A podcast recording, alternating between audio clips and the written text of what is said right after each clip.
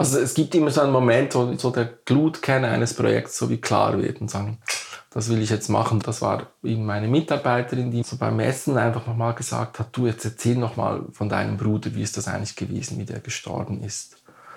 Und dann habe ich halt so angefangen zu reden und manchmal im Reden gucke ich manchmal gar nicht zum anderen, sondern bin so ein bisschen im, im Worte finden und dann habe ich wieder geguckt und dieses Gesicht gesehen und das war einfach so empathisch und so mitfühlend, so, so schön und ich fand, das muss ich zeigen.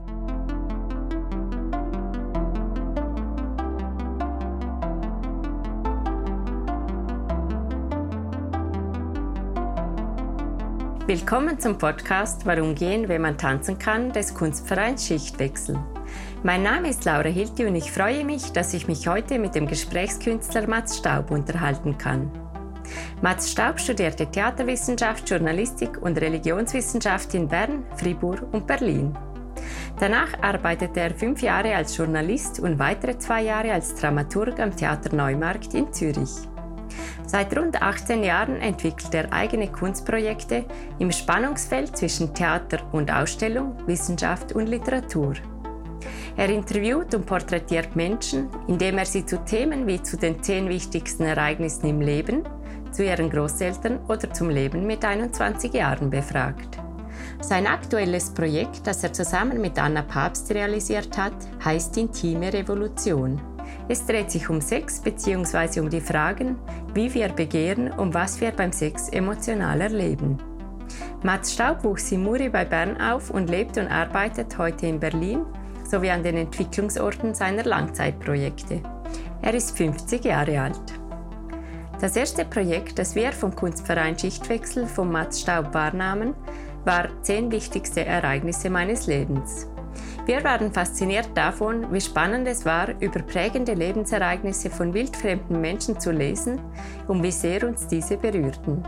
Mats Staubs Arbeit ist für uns bis heute unglaublich inspirierend und eine wichtige Kraftquelle, um uns weiterhin auf die Suche nach jenen Momenten zu machen, die zutiefst berühren und einem manchmal schlicht die Sprache verschlagen. Es freut mich deshalb sehr, dass sich Matt Staub inmitten des Zürcher Theaterspektakels Zeit für dieses Gespräch nimmt. Hallo Mats. Hi. Wir haben uns zum letzten Mal gestern Abend gesehen. Ich durfte euer neuestes Stück Intime Revolution anhören auf einem Schiff mhm. und war ganz erstaunt, dich dort anzutreffen, getarnt als Kellner. Wie geht es dir? Es ist jetzt Samstagmorgen um 10 am Tag danach. Es ist einerseits wirklich erfüllt, wie die Atmosphäre ist auf diesem Schiff, wo wir diese Produktion aufführen und ich mag es eben, Leute zu beraten und zu bedienen und mag das aber auch, dass ich nicht so erkannt bin. Also die, die es wissen, die wissen es, aber es ist jetzt nicht wichtig, dass ich das mache, aber ich erlebe es halt gern. Und von daher war gestern jetzt die fünfte Vorstellung in Zürich und die fand ich jetzt so richtig, war so im Flow, ich habe es richtig genossen. Und andererseits bin ich jetzt schon unheimlich müde, weil das Projekt ja vorher schon bei der Triennale Uraufführung hatte und wir einfach schon auch bis dahin voll gearbeitet haben und jetzt eigentlich mal so merke ich gerade so ein bisschen die Entspannung einsetzt, auch wenn die Arbeit noch weitergeht und dann merkt man so, ah, ja, mehr schlafen wäre auch was Schönes, aber ich bin mehrheitlich eigentlich gerade so beglückt. Könntest du dieses Setting beschreiben? Es war ja ein sehr besonderes und man hat gemerkt, dass alles sehr sorgfältig durchdacht und aufgegleist war. Wir haben wirklich recht lange gebraucht, bis wir dieses Setting gefunden haben, was eben, wir nennen das jetzt Audiovinothek, also es ist eine Weinbar, wo man eben wirklich guten Wein bekommt oder auch was sonst Gutes, was nicht alkoholisch ist und dann eben Geschichten zum Hören. Und wir jetzt in Zürich ist noch spezieller, weil wir auf einem Schiff sind, das da vor Anker liegt. Das war der Grund, weil wir beim Theaterspektakel sind, dort in der Nähe sein wollten, aber doch einen Raum brauchen, wo die Leute, die sich darauf einlassen, für sich sind und Ruhe ist. Und du hast es ja gemerkt, und vielleicht hast du auch ab und zu den Kopfhörer kurz weggelegt. Es, es ist ja so ein unglaublicher Friede plötzlich, wenn da alle angefangen, Geschichten zu hören. Und es gibt eben ein Geschichtenmenü, das ich dir eben als Kellner bringe und erkläre. Und wie auch im Restaurant oder wie im Leben, man kann nicht alles haben. Man muss sich immer entscheiden, das ist ja bei, meinem, bei den meisten meiner Projekte so, aber man kann dafür auch was finden, was jetzt gerade an dem Tag zu dir spricht. So, das ist immer die Hoffnung. Und du hast gestern wahrscheinlich drei oder vier Geschichten gehört, zwei vor der Pause, zwei nach der Pause, kürzere, längere. Ich weiß noch gar nicht, was du gehört hast, vielleicht reden wir da noch drüber. Aber das Setting ist halt so, dass es dann zwei und einer Tische gibt. Es ist eben so sehr, sehr viel Liebe im Detail, also irgendwie, wie sind die Vasen, wie sind die Kerzen, wie sind die Menükarten, wie, fühlen die sich an, also das Haptische. Und es ist echt noch tricky, wenn es um Thema Sex geht, wie alles sofort darauf natürlich bezogen und gelesen wird und schon nur eine Bildsprache zu finden, um das zu bewerten, ist ganz schwierig. Oder oft sind es dann irgendwie aufgeschnittene Früchte, ist noch fast das Beste. Und da bin ich ganz zufrieden, wie wir einfach fanden, nee, wir gehen einfach auf diese Restaurantsituation zu, das sind Menschen, die genießen. Das passt für uns auch diese Mischung aus. Man kann da sehr individuell sein und für sich und trotzdem ist man in einem Kollektiv. Das fanden wir passend für diese Thematik. Man hat sich da, hatte ich das Gefühl, sehr willkommen und aufgehoben gefühlt. Waren das wirkliche Kellnerinnen und Kellner oder waren das Theatermenschen? Äh, beides. Also es gibt äh, zwei KellnerInnen äh, vom Südhang. Also wir arbeiten eben mit, mit wirklich einer Weinhandlung zusammen und unsere Szenografin, die Luana, ist eben Szenografin und Weinakademikerin, also die kennt sich wirklich gut aus. Und dann die anderen sind, ist quasi unser Team, also wir sind vom Theater, wir, die eigentlich die Geschichten äh, empfehlen und ausliefern, aber inzwischen sind wir einfach ein Team. Also ich das Weineinschenken überlasse ich wirklich den Profis, aber sonst können wir wie alles machen. Aber genau diese Gastfreundschaft oder dieses, man muss sich auch nicht um die Technik kümmern, das fand ich ganz wichtig, einfach, dass, dass wir das für die Besucherinnen machen. Und aber dadurch eben auch nicht das entsteht von, ach, vielleicht hätte ich doch was anderes wählen sollen, sondern dass man dann einfach sich dem auch überlässt. Und das Ganze drum ist natürlich von diesem auch, bis, ja, Safe Space äh, gedacht, vom, wo ich so finde, das ist halt die, die Voraussetzung für, für erfüllte Sexualität, wenn du irgendwie, irgendwie dich sicher fühlst, wenn du vertrauen kannst. Und das war mir wichtig, dass man sich da eben wirklich jetzt drauf einlassen kann und nicht irgendwie sich distanzieren muss mit Ironie oder irgendwie hö, hö, hö. Drum haben wir dieses Setting gewählt. Es geht um Sex und Sexualität. Warum hat dich dieses Thema interessiert? Bei mir kann das recht lange dauern, dass so ein Thema irgendwie so denke, da, da möchte ich noch mal was dazu machen, aber ich weiß noch nicht wie. Und das geht in meiner Erinnerung zurück auf 2014, wo ich einfach so bei mir selber gemerkt habe, mir, mir fehlt die Sprache, um auszudrücken, was ich erlebe, aber eigentlich auch, was jetzt gerade mein Gegenüber oder überhaupt um zusammenzusprechen. Und dann war das einfach mal so eine Feststellung zu denken, da, da möchte ich vielleicht was dazu machen. Dann hat es im ersten Anlauf noch nicht geklappt, dann war es wieder ein bisschen weg. Und dann kam nochmal so eine biografische Geschichte. Das ist bei mir übrigens immer so. Also jedes der Projekte hat total mit meiner Biografie zu tun. Und, und braucht diesen Glutkern, damit man so lange dran bleibt. So.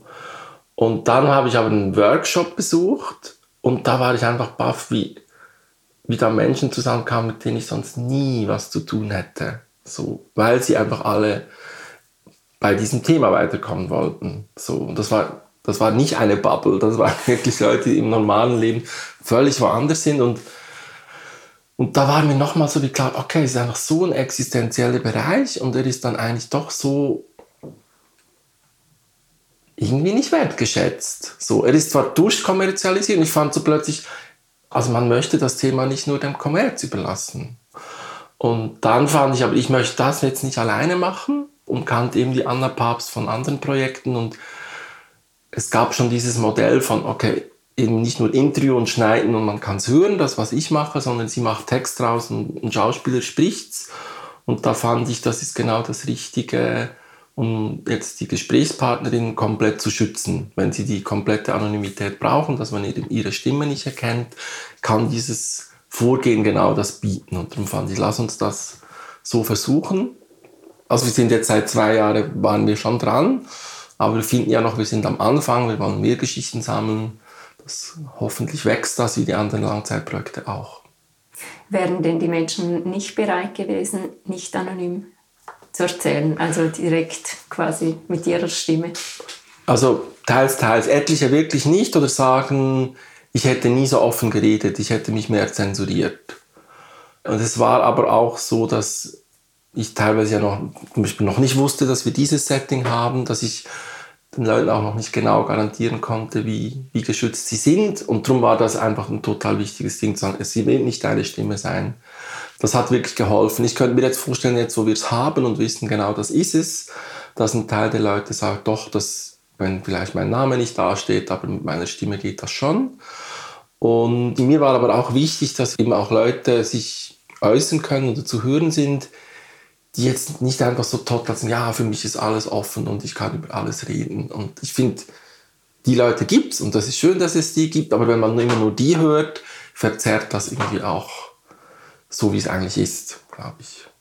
Und wie habt ihr diese Leute ausgewählt? Weil es sind ja teilweise relativ krasse Geschichten. Also ich weiß nicht, wie viel man schon verraten darf.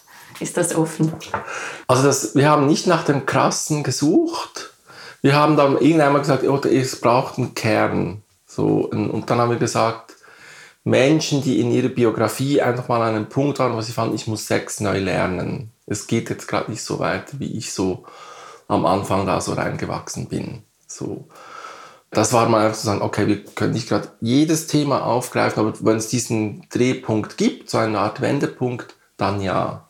Und das sind natürlich oft krisenhafte Momente, eben irgendwie eine Krebserkrankung oder irgendwie eine, eine sehr schlimme Beziehung und die muss man verarbeiten und, und richtet sich neu aus. Das ist so, aber zum Teil ähm, war ich dann auch überrascht, was die Leute alles mir erzählen. Ich wusste das von denen nicht. Also zum Beispiel eine 70-jährige Frau, die haben, da haben wir wirklich gesucht nach, wir möchten dieses Alter haben und haben über eine Website Einsamkeit im Alter ähm, die Annemarie gefunden. Sie heißt natürlich nicht Annemarie. Und die erzählt dort einfach eben von ihrer Beziehung mit dem Ernst und wie sie ihn jetzt vermisst, weil er jetzt seit sechs Jahren tot ist. So. Und mich hat das total interessiert. Wie erinnert sie jetzt diese Ehe, eben auch Bezug zur Sexualität? Wie hat sich das entwickelt? Und hätte da nichts Krasseres gebraucht. So. Und dann sitzt in mir diese Frage, wir haben es zu zweit gemacht, dieses Interview, sitzt die uns gegenüber und erzählt halt wirklich eine krasse Geschichte, wo du einfach nicht denkst, dass man, also das finde ich dann aber auch toll, wie, wie aktiv die jetzt da im Alter ist, aber natürlich auch gibt es traurige Teile, wie es vorher war. Und das kenne ich natürlich auch von anderen Projekten, dass man den Menschen nicht ansieht, was die alles mit sich herumtragen. Und es wäre jetzt aber nicht so, ich finde fast noch ein bisschen, wenn wir weitermachen, ich würde gerne noch Leute finden, wo es vielleicht nicht so krass wirkt, um zu sagen, die können eben auch Worte finden für ihr Leben. So dass was erstmal vielleicht man denkt, ach, das ist das Alltägliche oder das Normale, aber das interessiert mich ja seit immer, was soll denn das sein, das normale Leben? Ich glaube, das gibt es ja gar nicht. Ähm, und darum wäre das gar nicht ein Kriterium zu sagen, es müssen da jetzt die verrückten Sachen vorkommen. Und die Zusammenstellung war letztlich, wir haben ungefähr 30 Gespräche geführt bis jetzt. Zehn Geschichten sind im Moment zu hören. Ein Teil war die Suche nach Vielfalt, auch jetzt im Alter, Gender, Orientierung. Und dann sind dadurch, gab es vielleicht dann, okay, von denen gibt es jetzt vielleicht drei, aber wir können jetzt gerade nur eine wirklich produzieren. Welche nehmen wir? Also wie spielt das so ein bisschen zusammen? Das war noch ein Grund. Und dann ist man plötzlich bei der Sammlung gelandet. Es gibt schon ein paar Geschichten, die wir eigentlich noch erzählen möchten, aber es hat einfach die Kapazität noch gefehlt, den Text zu vollenden, die Schauspieler zu finden und das noch aufzunehmen. So, das kann eben alles noch kommen. Was ist dein Fazit in Bezug auf die Generationenfrage? Weil es gab zum Beispiel eine Frau, die hat von Vergewaltigung in der Ehe berichtet. Die ist eigentlich noch nicht so alt, aber sie meinte, sie hat einfach davor noch nicht wirklich gehört, dass das ein Thema ist oder dass man das nicht akzeptieren sollte. Hast du das Gefühl, das verändert sich jetzt wirklich? Ich hoffe es natürlich. Das ist ja eine Schweizerin, die diese Geschichte erzählt und ich war echt auch erschüttert, als ich das gehört habe, weil ich so mein Vorurteil war, okay, das kommt in anderen Kulturen noch vor, aber nicht hier so eigentlich nicht mehr. Die Frau ist geht jetzt, glaube ich, so auf die 40 zu. aber das gibt ihm dann auch, je nachdem, wo man aufwächst. So, in, wir sind da jetzt im urbanen Raum und das ist im ländlichen Raum. Da ist nochmal was anderes. Und genau eben diese Verschwiegenheit, so dieses Nicht darüber reden, das kommt dann doch noch häufig vor.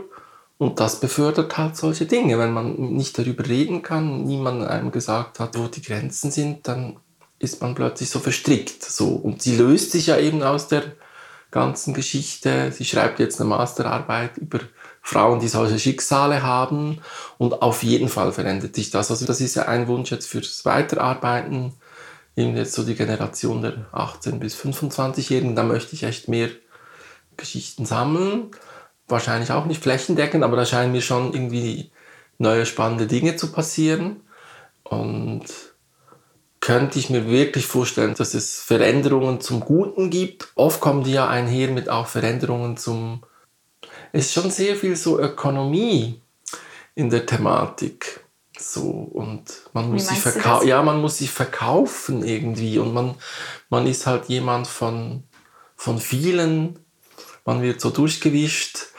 Das ist schon auch krass. Also damit bin ich noch nicht aufgewachsen, das kenne ich jetzt und habe schon ein bisschen anderes Selbstbewusstsein. So. Also ich finde das, glaube ich, nicht ohne und bin gespannt, aber wie das die Leute, die eben wirklich jetzt damit aufwachsen, erleben. Ich hatte das Gefühl, es geht eher um Sexualität als um Sex an sich, zumindest in den Geschichten, die ich jetzt gehört habe, hat das damit zu tun, dass ihr das bewusst so ausgewählt habt, eher dieser Fokus auf Biografien oder dass die Leute de facto nicht darüber sprechen können oder wollen? Es hat von beiden etwas. Einerseits hat uns dann schon diese Veränderungsprozesse also interessiert und dass es dann, dann doch eben wichtig ist, das drumherum auch zu erzählen. Und dann finde ich aber auch, gab es auch von mir jetzt, ich habe ja viele Interviews geführt, äh, auch noch dann doch auch eine Scheu, wie, wie viel frage ich jetzt nach. So, also das Mikrofon war offen und ich habe auch irgendwie vielleicht noch mal eine offene Frage gestellt. Aber so bohren wollte ich dann auch nicht. So. Oder nur, wenn ich so von, oh ja, da komme ich jetzt weiter. wenn ich jetzt drüber nachdenke, wie möchte ich noch weiterarbeiten, habe ich gedacht, vielleicht, das habe ich bei keinem Projekt so sonst gemacht, wäre das hier vielleicht schon gut, nochmal mit denselben Leuten zu reden. So zu sagen, okay, jetzt kenne ich die Lebensgeschichte, ich weiß so gewisse auch halt äh, schwere Ereignisse und so und jetzt könnte man nochmal konkreter reden und oft war aber auch eine Scheu von, ja, wie explizit soll es jetzt werden? Wird es dann nicht irgendwie unangenehm? Und das ging mal mehr und mal weniger. Und da finde ich auch noch, das kann noch reifen. Also ich, ich fand auch, ich, ich wurde mit der Zeit dann geübter, konnte auch besser von mir erzählen, was immer hilft, wenn man teilt. Und habe es dann ein bisschen bedauert, dass wir jetzt produzieren mussten. Ich wäre jetzt eigentlich so im Fluss gewesen, jetzt noch mehr, mehr Interviews und jetzt wollten wir sie auch unter die Leute bringen. Und darum finde ich dort schon noch, es könnte noch mehr auch über, wirklich über Sex gehen, als es das tut. Und andererseits mag ich schon diese in Sexualität so als, als wichtiger Teil des Lebens, wie, das, wie dieses Leben dann so fließt. So. Und dann ist immer auch ein bisschen ein Kampf mit der Zeit, weil eigentlich bist du dann schnell bei 45 Minuten für eine Geschichte und dann willst du aber wieder, dass man mehrere Geschichten hören kann und wie, wie setzt man die Schwerpunkte. Das ist so ein Herausfinden so und könnte ich mir schon auch vorstellen, dass das schon in einem Jahr sich nochmal anders darstellt. So, und da bin ich auch glücklich, dass ich auf dieses Langzeitprojektformat gekommen bin, dass das eben erlaubt. Es muss jetzt nicht einfach so, das ist es jetzt, und dann ist es abgespielt, sondern es kann wachsen, es kann jetzt eher in die Richtung gehen oder in die. Das hängt zum Teil von uns ab, aber zum Teil auch von äußeren Faktoren, wer, wer jetzt quasi mit uns zusammenarbeiten möchte oder welche Geschichten uns jetzt erzählt werden. Und genau das mag ich. Die Geschichten gehen jetzt so 10 bis 20 Minuten ungefähr. Wie lange waren denn die Originalgespräche? Es waren ab und zu wirklich zwei Stunden es gab aber auch, einmal hatten wir so einen Open Call in Luzern, da gab es schon ein kleines Festival rund um sechs und wir konnten dort einfach einen Aufnahmeraum haben. Und dann war so ein bisschen kommuniziert, da das, das dauert dann nicht so lange. So, da gab es auch Gespräche, die nur knapp eine Stunde gedauert haben. So, aber sonst eher Richtung zwei. Ja. Und was hast du bis jetzt aus diesem Projekt gezogen oder aus der Beschäftigung mit diesem Thema? Alle waren froh, darüber geredet zu haben. Und alle hatten wirklich einen, einen Mangel, so dass es in ihrem Umfeld so nicht so passiert. Und das als dankbar, als so Gelegenheit quasi wahrgenommen wurde. Es geht um Vertrauen und um Hingabe und um Gefühle. Es ging jetzt gar nicht so sehr um Körper und um diese Dinge, finde ich, sollte es sowieso mehr gehen in unserer Gesellschaft. Darum arbeite ich gern dafür. Und ich würde noch sagen, dass es, glaube ich, mich selber einfach nochmal anders geöffnet hat. So, weil ich habe von Anfang an eigentlich gesagt, nee, es sind eigentlich nicht Interviews, was ich führe, es sind eher Gespräche. Weil Interview kenne ich wirklich aus meiner Zeit als Journalist. Da bin ich einfach dir die Fragen gestellt und sonst ist eigentlich auch nicht wichtig und du sollst jetzt einfach das beantworten. So. Und da fand ich eben schon, das hat aber auch seine Limits und habe gemerkt, ja, wenn ich aber auch was teile und von mir erzähle, dann gibt es eine andere Art von Vertrauen. So. Und eigentlich bei dem Großelternprojekt habe ich dann auch da von meinen Erinnerungen und meiner Erfahrung mit meinen Großeltern geredet und dann warst du wieder dran und so hat sich das irgendwie so entwickelt. Und wenn es ums Thema 21 war, habe ich auch von meinem Leben erzählt. So. Und genauso gleich war es jetzt mit der Sexualität. So. Und da war ich aber am Anfang noch so zurückhaltend und habe gedacht, ja, irgendwie passt das jetzt wirklich oder, will ich das überhaupt? Und dann habe ich gemerkt, doch, das ist einfach unglaublich wichtig. Und darum habe ich da auch gelernt. Du hast jetzt mehrere andere Projekte erwähnt. Äh, wie war denn dein Leben mit 21? Das war ein großer Wendepunkt. Also im Rückblick kommt man ja erst drauf, finde ich. So, da war ich einfach so, endlich ist die, ich hatte so eine unglaublich lange Schulzeit, endlich ist irgendwie, kann ich Matura machen und weil die Schule so lange war, war dann auch so ein bisschen das Ding von jetzt keine Vorschriften mehr. Und eigentlich wollte ich ein Jahr, mein Ideal wäre gewesen, jeden Monat einen anderen Beruf auszuprobieren, aber auch so Dinge wie irgendwie am Postschalter stehen oder irgendwie bei der Eisenbahn was tun oder irgendwie im Kiosk. Und das war aber da auch so eine kleine Wirtschaftskrise. Also für die Schweiz war es eine Wirtschaftskrise, aber das war jetzt nichts Dramatisches, aber war so ein bisschen gerade, nee, ist nicht so die Zeit. Habe mir noch überlegt, zum Zirkus Monti zu gehen, die hätten mich genommen, aber dann habe ich auch gedacht, ich muss jetzt mehr auch für mich alleine sein und bin dann endlich von zu Hause ausgezogen und habe angefangen zu studieren und habe mich verliebt.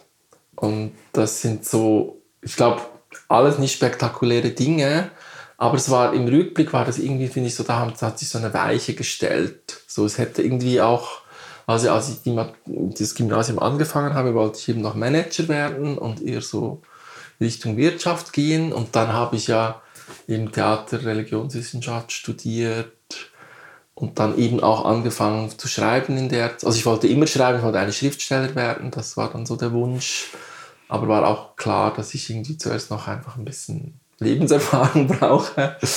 Und darum war dieser Journalismus dann schon mal ganz gut. Und da konnte ich so für eine sehr unbedeutende Zeitschrift arbeiten, aber habe sofort gemerkt, wenn man, wenn man einen Grund hat, die Leute anzurufen und zu fragen, dann hat man eben einen Grund und macht's und die meisten freuen sich, dass man sich für sie interessiert.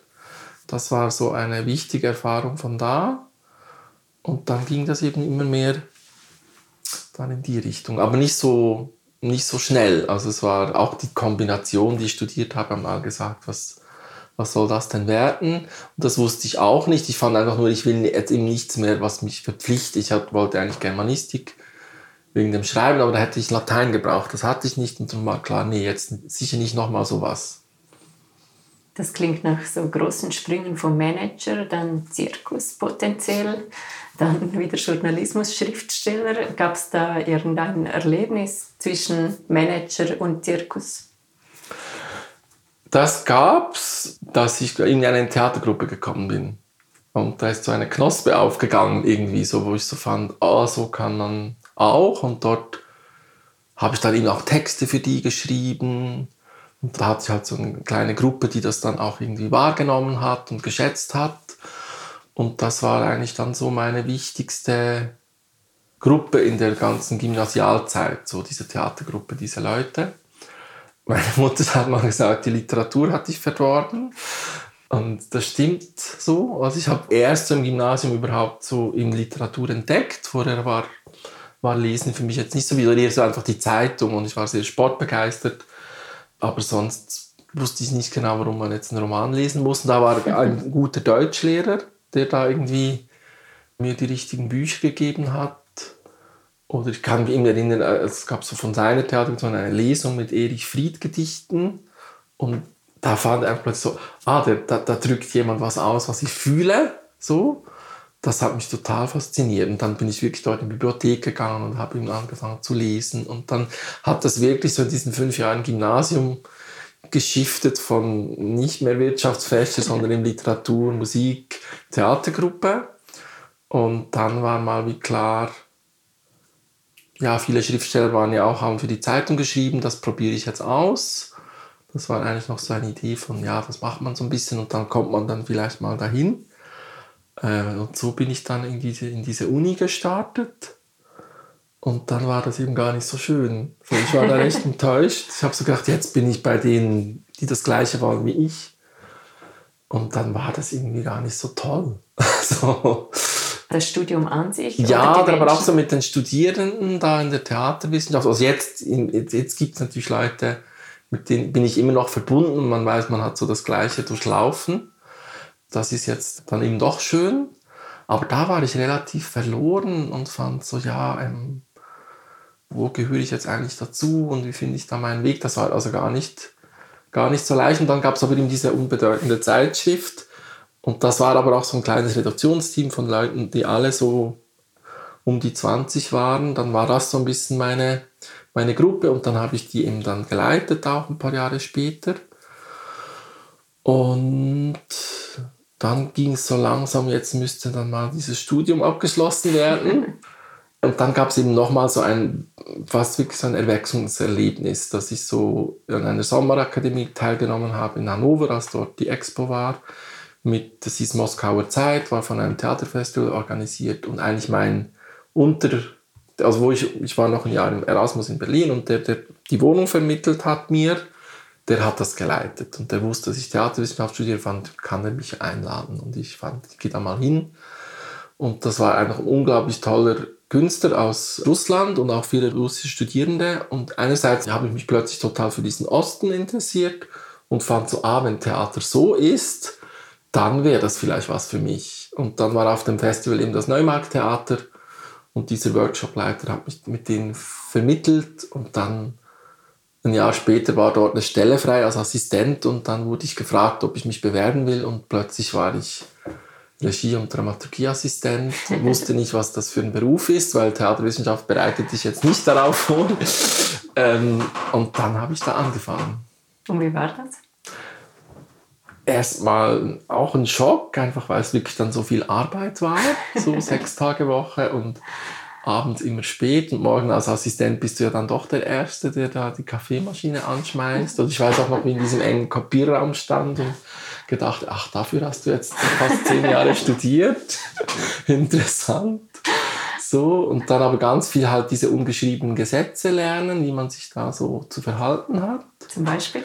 Ja, zum Beispiel halt, dass es also Theater sind einfach oft immer noch so feudale Betriebe. Es gibt einen König und dann gibt so einen Hofstaat. Und also es gibt wirklich eine Hierarchie, die aber nicht so, die siehst du fast nicht, so, weil man sieht ja diese kollegiale Umgang, sondern man duzt sich, man trinkt zusammen. Bin ich bis heute schwierig, dass da einfach in der Freizeit knallhart gearbeitet wird. Also ist dieses Party-Setting abends nach der Vorstellung, eben Bar, aber eigentlich wird da wirklich gearbeitet. So, und das finde ich echt nicht so leicht. Und das musste ich irgendwie lernen, wie das so ungefähr funktioniert. Und das war aber auch super, das so wirklich lernen zu können. Und weil das Theater nicht so groß war, hatte ich eben dann auch, konnte ich an diesen Leitungssitzungen teilnehmen und habe wirklich so verstanden, wie das so funktioniert oder wie man so viele Anfragen bekommt. und die einfach gar nicht alle öffnen kann. So.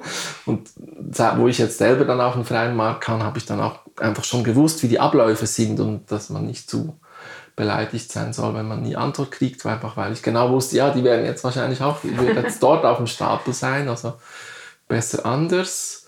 Und dann darf man ja aber, ich glaube, ich weiß nicht, ob es immer noch so ist, aber ich durfte dann im dritten Jahr was Eigenes machen.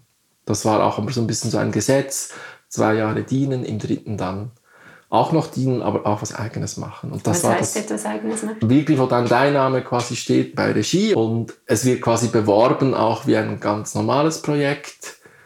Du kannst den Apparat nutzen. So.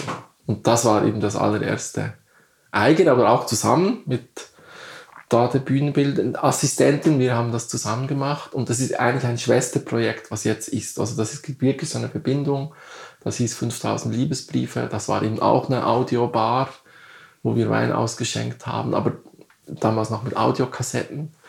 Und was war der Inhalt? Der Inhalt war, dass es ein, es gab wirklich von, in, an der Uni Zürich eine Forscherin, die Liebesbriefe gesammelt hat und den 5000 Liebesbriefe in ihrem Archiv hatte und die hat so die Alltagskommunikation, wie sich die wandelt, erforscht. Es gab Briefe von Anfang 20. Jahrhundert bis zum Anfang der E-Mail damals. Wir reden jetzt von 2004 mich haben einfach die Geschichten fasziniert und eben, dass es alle Alter gab, Schulhofbriefe bis zur 70-jährigen Frau, die noch jemand sucht für den Lebensabend. Und wir hatten natürlich keine Schauspieler, irgendwie das große Ensemble zur Verfügung, aber das ganze Haus. Und ich fand eben, das sind Laien, die quasi wegen der Liebe zu großer Form auflaufen und schöne Texte schreiben. Und das können sehr wohl auch Laien lesen. Und konnten aber dann sehr so nach Gefühl von, ah, was ist das für ein Charakter? Hat das eben, habe ich vielleicht den aus der Schreinerei gefragt oder die quasi von, äh, von, von der Kasse. Und so hat auch das ganze Haus natürlich dann war involviert. Es waren dann wirklich 50 Geschichten, wo man eben auswählen konnte. Da war plötzlich schon dieses Prinzip davon, es gibt zu viel für einen Abend, aber du hast die Wahl. Es ist aber auch dann nicht so viel Druck auf einer Geschichte, weil es gibt ja noch andere.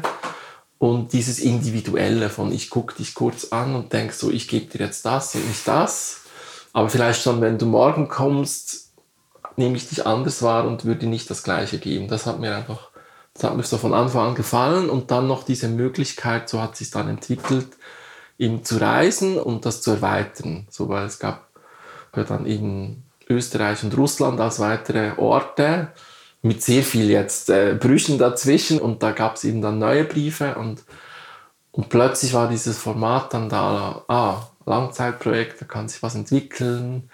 Leute kommen in einem Raum zusammen, hören aber nicht unbedingt das Gleiche und sind trotzdem irgendwie eine Art Kollektiv.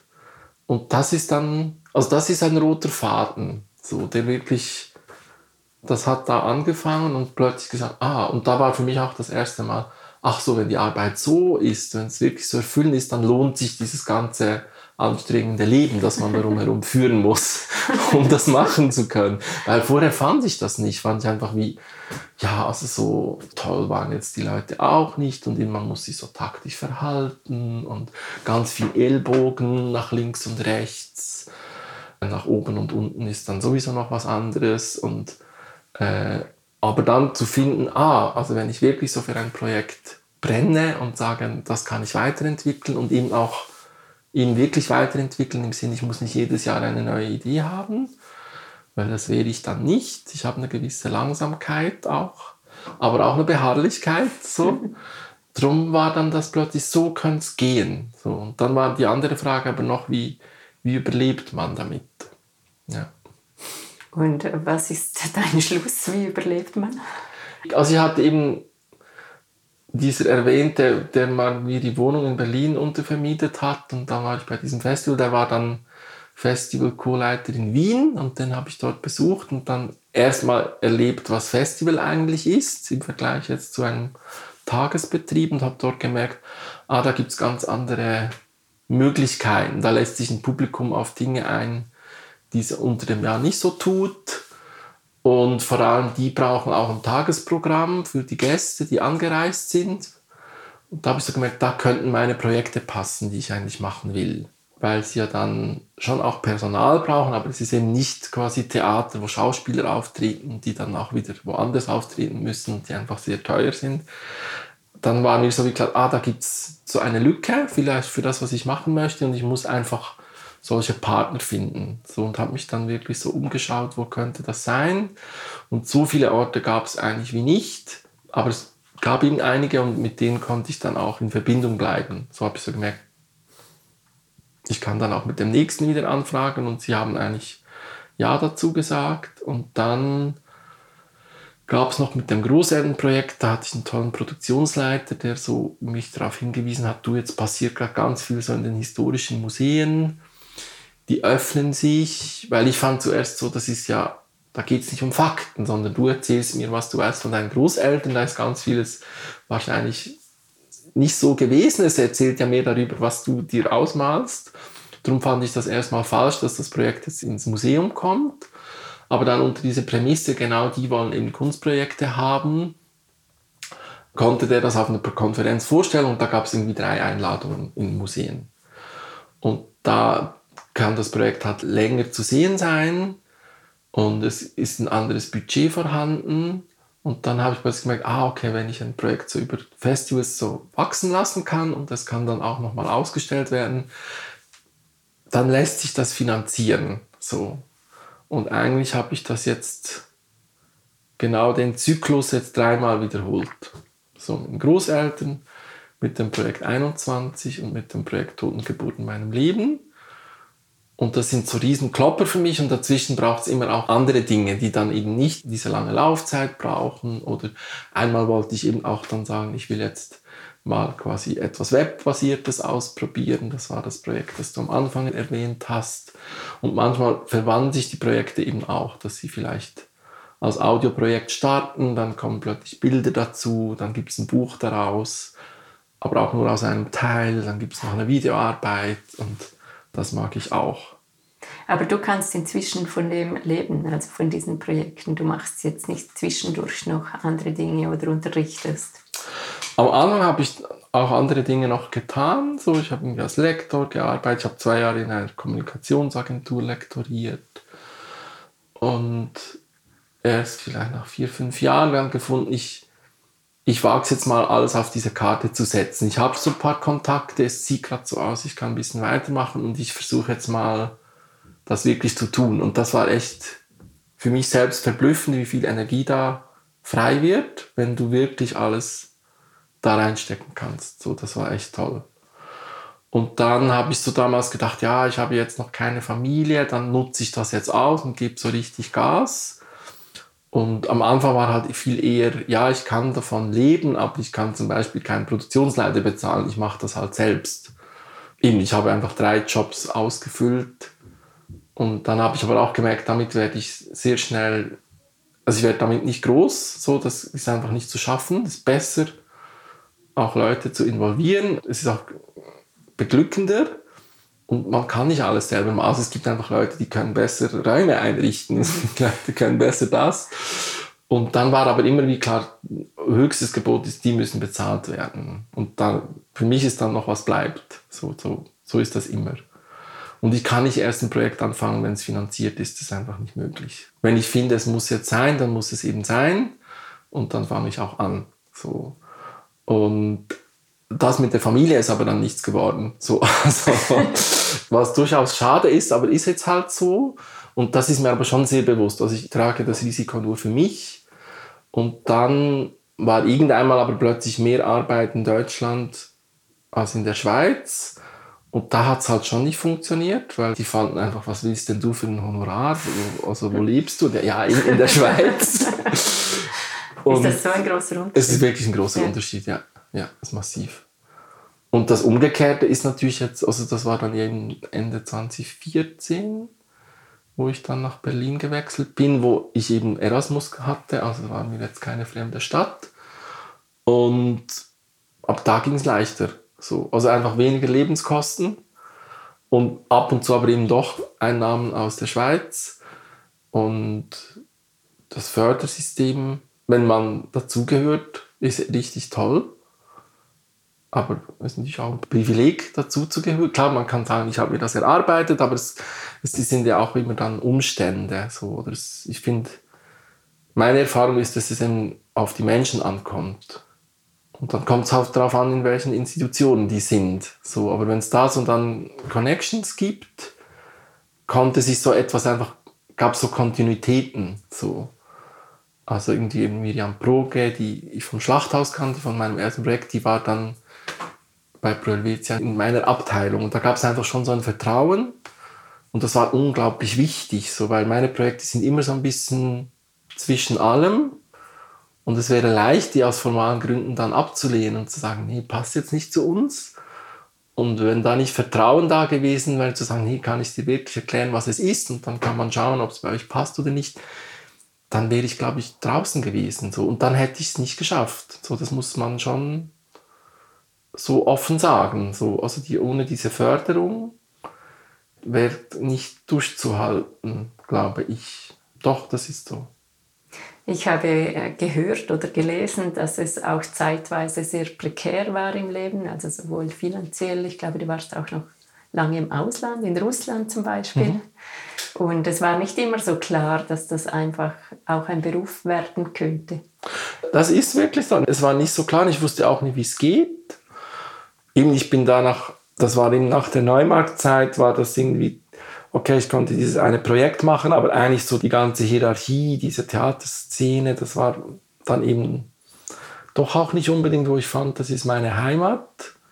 Und ich hatte mich verliebt in die Übersetzerin, wo wir auf Gastspiel waren. So fand ich, es ist einfach interessanter für mich jetzt dem zu folgen und mal zu schauen, wie man dort lebt. So. Und die Ernüchterung war dann zu merken, dass es gar nicht so, so billig ist, so also was, in, in Russland? Russland zu leben. Und dort habe ich dann aber auch gelernt, eben mit viel weniger auszukommen. Das ist dann auch wieder leichter. So, für mich war so ein äh, interessantes Erlebnis, als wir, also war einfach so eine, eine große Einzimmerwohnung, die wir bewohnt haben und dann haben wir ein Fest gemacht mit sicher 20 Leuten, die wir da reingepfercht haben und die Klospülung hat nicht funktioniert. Also man musste halt wirklich so irgendwie so mit einem Draht und so musste man das irgendwie immer zum Laufen bringen. Und ich fand so, so kann man doch keine Gäste haben. Und meine Partnerin fand, du, kein Problem. Die sind so Meister, einfach nach außen ist alles perfekt, aber sie sind sich ja alle total gewöhnt, dass es hinter der Phase natürlich total prekär ist. So. Und man zieht ja auch immer gleich die Schuhe aus und es ist einfach, wenn man drinnen ist, ist es ganz anders. So, und für die war das natürlich alle völlig normal und immerhin gibt es Wasser und so. Und, und da habe ich einfach sehr viel, wirklich viel gelernt, auch irgendwie eine gewisse Demut, weil ich habe so gedacht, weißt du, ich habe mich eingelesen, ich habe irgendwie drei dicke Bücher über russische Geschichte gelesen und, und, ich lese die NZZ und ich, ich weiß so ein bisschen Bescheid und, und dass Putin ein Schlimmer ist. So, das war ja schon damals mhm. so. Und dann bist du da und verstehst einfach nicht, wie das überhaupt funktioniert. Wie schaffen die das? Mit der Rubel ist noch nichts wert und irgendwie das ist so teuer und wie macht man das? Und das war für mich einfach eine große Lehre. So erstmal zu nicht gleich schon zu denken, ich weiß es und ich muss wirklich zuhören und schauen. So. Und ich finde, das, das hat mich sehr beprägt, diese zwei Jahre dort. Und ich wäre irgendwie auch gern geblieben, weil ich, ich fand eben dort Paradies und Hölle ist einfach näher am Leben. So. Das finde ich ja hier so schwierig. So, das ist alles so, wir haben hier, glaube ich, wirklich Probleme mit den Emotionen. So, das ist alles irgendwie so, wattiert und dringt nicht so durch und es läuft natürlich hier so gut, aber man kann sich dann trotzdem nicht freuen. Und da war für mich irgendwie eine andere Art von Leben, aber auch von Schrecken. So. Und es geht dir dort so lange gut, bis du mit der Polizei oder mit der oder bis du ins Spital musst. So, dann ist es einfach nicht mehr toll. Und dann war auch gleich so, es war da ein bisschen Tauwetter. Mit Putin ist eben hört auf und dann war ja dann doch nicht so. Und ich bin natürlich jetzt froh habe ich mich nicht entschieden, dort zu leben. Und mir war dann eben auch klar, ich möchte wirklich diese Projekte machen. Und das, da muss man aber dann doch eben quasi näher irgendwie am eigenen Sprachraum sein. Darum war das schon klar, dass der Weg dort nicht weitergeht. Und ich war dann eben auch lange nicht mehr da und habe erst letzten Oktober mit einem Research quasi fand ich so, ich möchte jetzt diesen Faden wieder aufnehmen weil es gibt so einen Ostteil meiner Seele. Und ja, es ist natürlich jetzt einfach super schlimm, dass das jetzt einfach äh, alles zerstört ist. So. Und ich bin schon in Kontakt jetzt mit einigen, die eben das Land nicht verlassen können, weil sie Kinder haben, weil sie alte Eltern haben. Aber natürlich eben die eine ist Journalistin und kann natürlich nicht als Journalistin arbeiten, aber schon lange, also nicht erst jetzt seit der Krieg losgetreten wurde. Und eine ist eine ganz tolle Künstlerin und versteigert jetzt irgendwie ihre Bilder, um irgendwie dann äh, Flüchtlinge zu unterstützen. Und ich weiß selber nie so genau, wie viel ich jetzt irgendwie quasi dann Kontakt halten soll, ob das nicht quasi schon schwierig ist. Aber ja, was ich vielleicht sagen will, es gab dann doch sehr früh in meinem Leben so ein Bewusstsein von, blöd gesagt, es sind noch andere Probleme und eben sei ein bisschen bescheiden. Das hat mich zum Beispiel auch durch die Corona-Zeit getragen. Das waren dann eher die Kontakte inzwischen eben nach Johannesburg, einfach irgendwie zu wissen, es kann einen noch ganz anders treffen. Es kann dann immer noch für einen schwierig sein, das kann man nicht immer alles relativieren, aber trotzdem man sagt, okay, es gibt so Verhältnisse und Gemach, Gemach. Und darum eben eigentlich auch, wenn es jetzt quasi im nächsten Jahr gerade nicht so gut aussieht mit den Buchungen, das ist für ganz viele so. Also jetzt vielleicht für hier merke ich schon, ich bin vielleicht ein bisschen ein Exot und viele leben nicht so. Aber jetzt so ein bisschen im größeren Weltenkreis, in die in Südafrika haben mich immer ausgelacht, wenn ich so für in sechs Monaten Termine verabreden wollte. Fand ich so, ja, was wissen wir denn, wie es da so ist? So.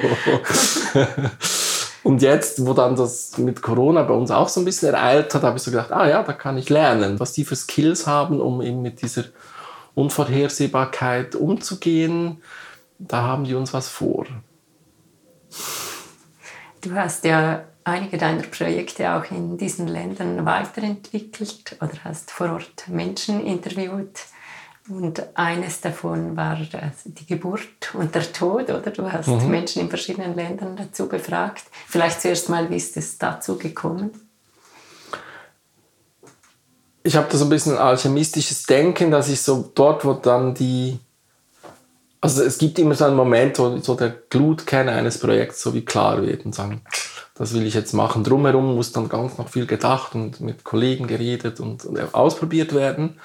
Und das war eben, also es gab ein vorheriges Projekt, das habe ich dann in Johannesburg weitergeführt und dann kam dort eben der Auslösemoment. So, und das war eben meine Mitarbeiterin, die so beim Essen einfach nochmal gesagt hat, du jetzt erzähl nochmal von deinem Bruder, wie ist das eigentlich gewesen, wie der gestorben ist. Und dann habe ich halt so angefangen zu reden und manchmal im Reden gucke ich manchmal gar nicht zum anderen, sondern bin so ein bisschen im, im Worte finden und dann habe ich wieder geguckt und dieses Gesicht gesehen. Und das war einfach so empathisch und so mitfühlend, so, so schön. Und ich fand, das muss ich zeigen. Und vom Hörengesicht bin ich ja eh schon fasziniert. Und dann fand ich, das muss ich zeigen. Und dann war für mich aber schon auch klar, es ist jetzt eben nicht mehr, ich mache das Interview, sondern ich bringe zwei Menschen zusammen und gebe das auch viel mehr aus der Hand. So, weil ich, wenn ich das Interview führe oder das Gespräch führe, dann kann ich das ja lenken aber wenn zwei zusammen reden, dann bin ich eben noch der Gastgeber. Ich habe auch gewisse Rahmenbedingungen schon noch mitgegeben, aber letztlich ist ganz vieles nicht mehr in meiner Hand und ich fand, das passt genau zu dieser Thematik von Geburt und Tod, die einfach nicht in unserer Hand ist. Und eben das Biografische war aber auch wirklich das Erlebnis, nachdem mein Bruder gestorben ist, dass es so wenig Räume gibt, wo man darüber reden kann. Ich finde, jetzt ist schon ein bisschen besser. Aber immer noch, also so, ja, es gibt ja so Desk-Cafés, und, aber ist, ich fand so, wenn, wenn man jetzt nicht noch irgendwie einer Religion gerade so aktiv angehört, musst du das einfach im Privaten irgendwie klar kommen und auch die erste Welle von Anteilnahme ebbt sehr schnell aus und viele wissen sowieso nicht, wie mit dir umgehen, also man hat so Angst, mit dir zu reden. Und das, das andere ist, dass sie dann irgendwie, das plötzlich Gefühl ich muss jetzt die anderen auch noch trösten. Das ist auch eine Überforderung ich wünsche mir eine andere Gesprächskultur. Also da war echt auch so ein bisschen ein Anliegen von, ich will das jetzt machen, darum wollte ich das auch in, mein, in meinem Bereich machen. Ich fand, ich will, dass das in den Theatern stattfindet, weil ich da eben gerade so fand, das ist mir alles zu cool.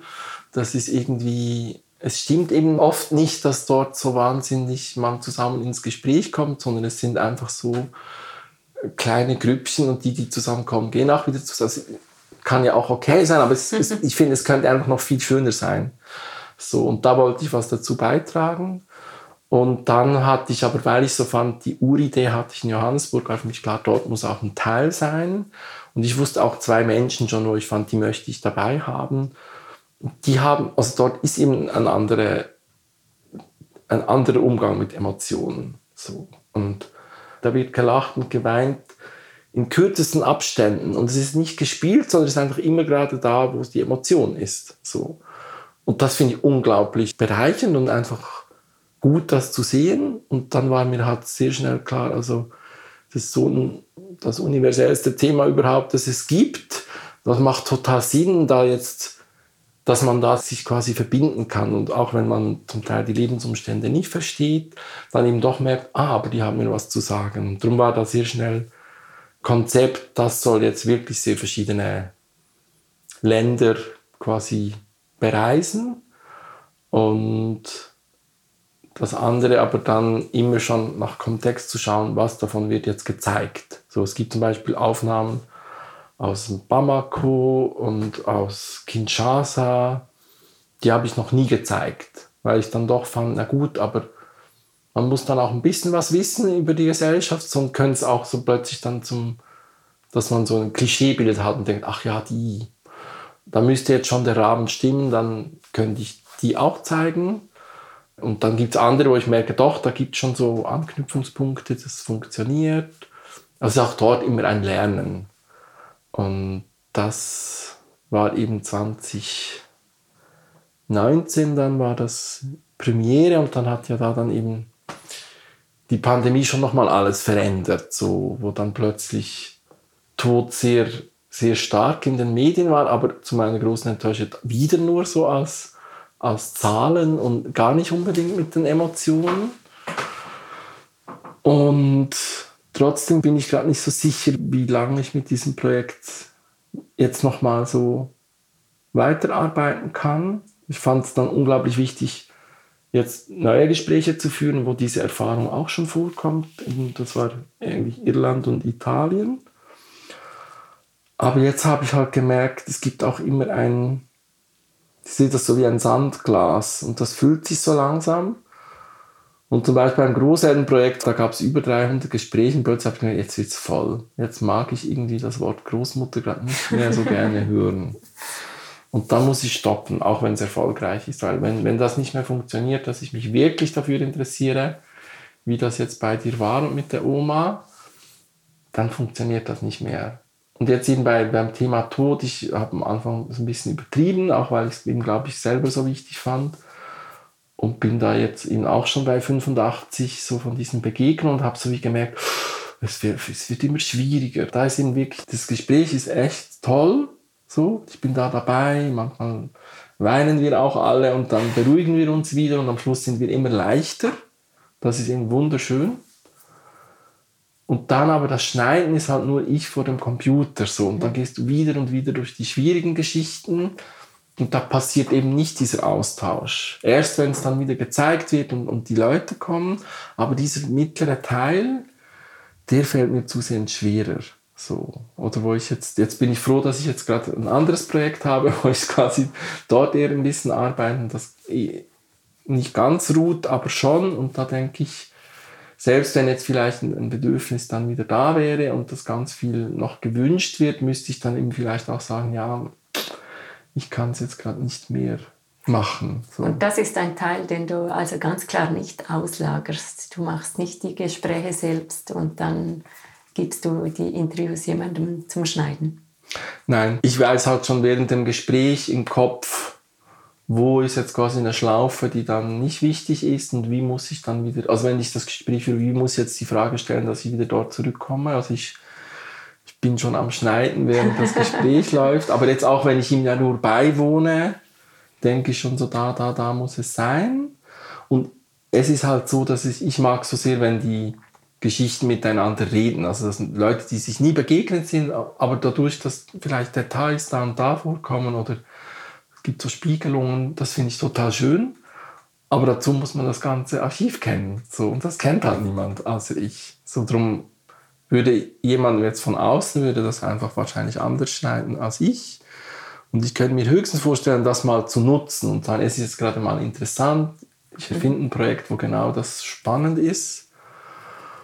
Oder sogar ein, jemand würde jetzt zum Beispiel kommen und sagen, hey, ich, ich möchte es als einen Teil von deinem Archiv nochmal vielleicht anders bearbeiten und vielleicht wäre das interessant, das mhm. weiß ich wie nicht. Aber jetzt in meinem Fall habe ich das nie den Teil nie weggegeben. Nur dann, dass es dann schön klingt. Also wenn man die Schnitte nicht hören soll, gibt Projekte, wo man sie hören darf und dann andere, wo man sie nicht hören soll, dann ich es wieder dem Profi. Dann mhm. kommt die Andrea und macht irgendwie oder setzt noch die Filter drüber und all das. Das kann ich dann nicht. Oder finde ich einfach, ich könnte es vielleicht lernen, aber dann hätte ich ganz viel Zeit dafür gebraucht mhm. und die kann es ja schon. Und es ist dann eben auch spannend, danach nochmal zu hören. Das gibt dann doch so eine Art, nicht Verfremdung, aber schon so ein bisschen Distanz. Jetzt hat jemand noch bearbeitet, dann höre ich es mir noch einmal und dann kann ich mich plötzlich noch von zwei, drei Dingen lösen, wo ich am Anfang ja nicht kann.